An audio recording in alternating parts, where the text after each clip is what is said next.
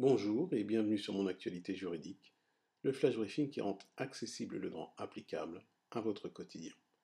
L'actualité, c'est la subvention dite prévention Covid, subvention proposée par l'assurance maladie risque professionnel à destination des entreprises de moins de 50 salariés et des travailleurs indépendants sans salariés qui relèvent du régime général. Cette subvention a pour but la mise en place d'actions de prévention limitant la transmission du Covid-19 en milieu professionnel. Elle concerne les achats et les locations d'équipements de protection contre le Covid-19, donc réalisés sur la période du 14 mars au 31 juillet 2020.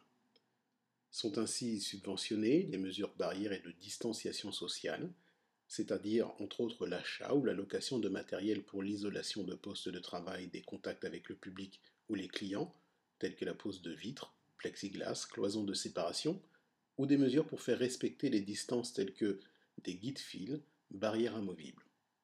Sont également subventionnées les mesures d'hygiène et de nettoyage telles que les installations permanentes pour le lavage des mains, ainsi que les installations temporaires et additionnelles telles que toilettes, lavabo ou douches.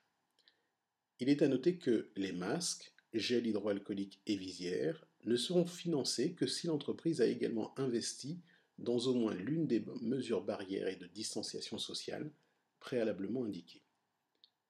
Le montant de la subvention est plafonné à 5 000 euros et est égal à la moitié du montant de l'investissement hors taxe réalisé par les employeurs et les travailleurs indépendants sans salariés.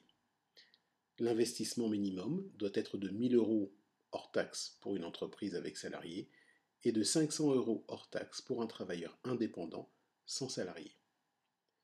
Toute demande doit être envoyée avant le 31 décembre 2020.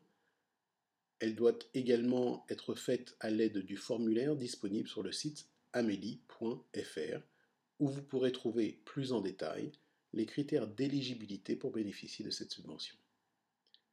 C'est donc la fin de ce flash briefing. Nous nous retrouvons vendredi prochain pour le terme juridique de la semaine. D'ici là, n'hésitez pas à nous suivre sur Twitter. Nous sommes at getlegal, G-A-I-T-L-E-G-A-L, et également sur Instagram. Nous sommes getlegal, du 8 SAS.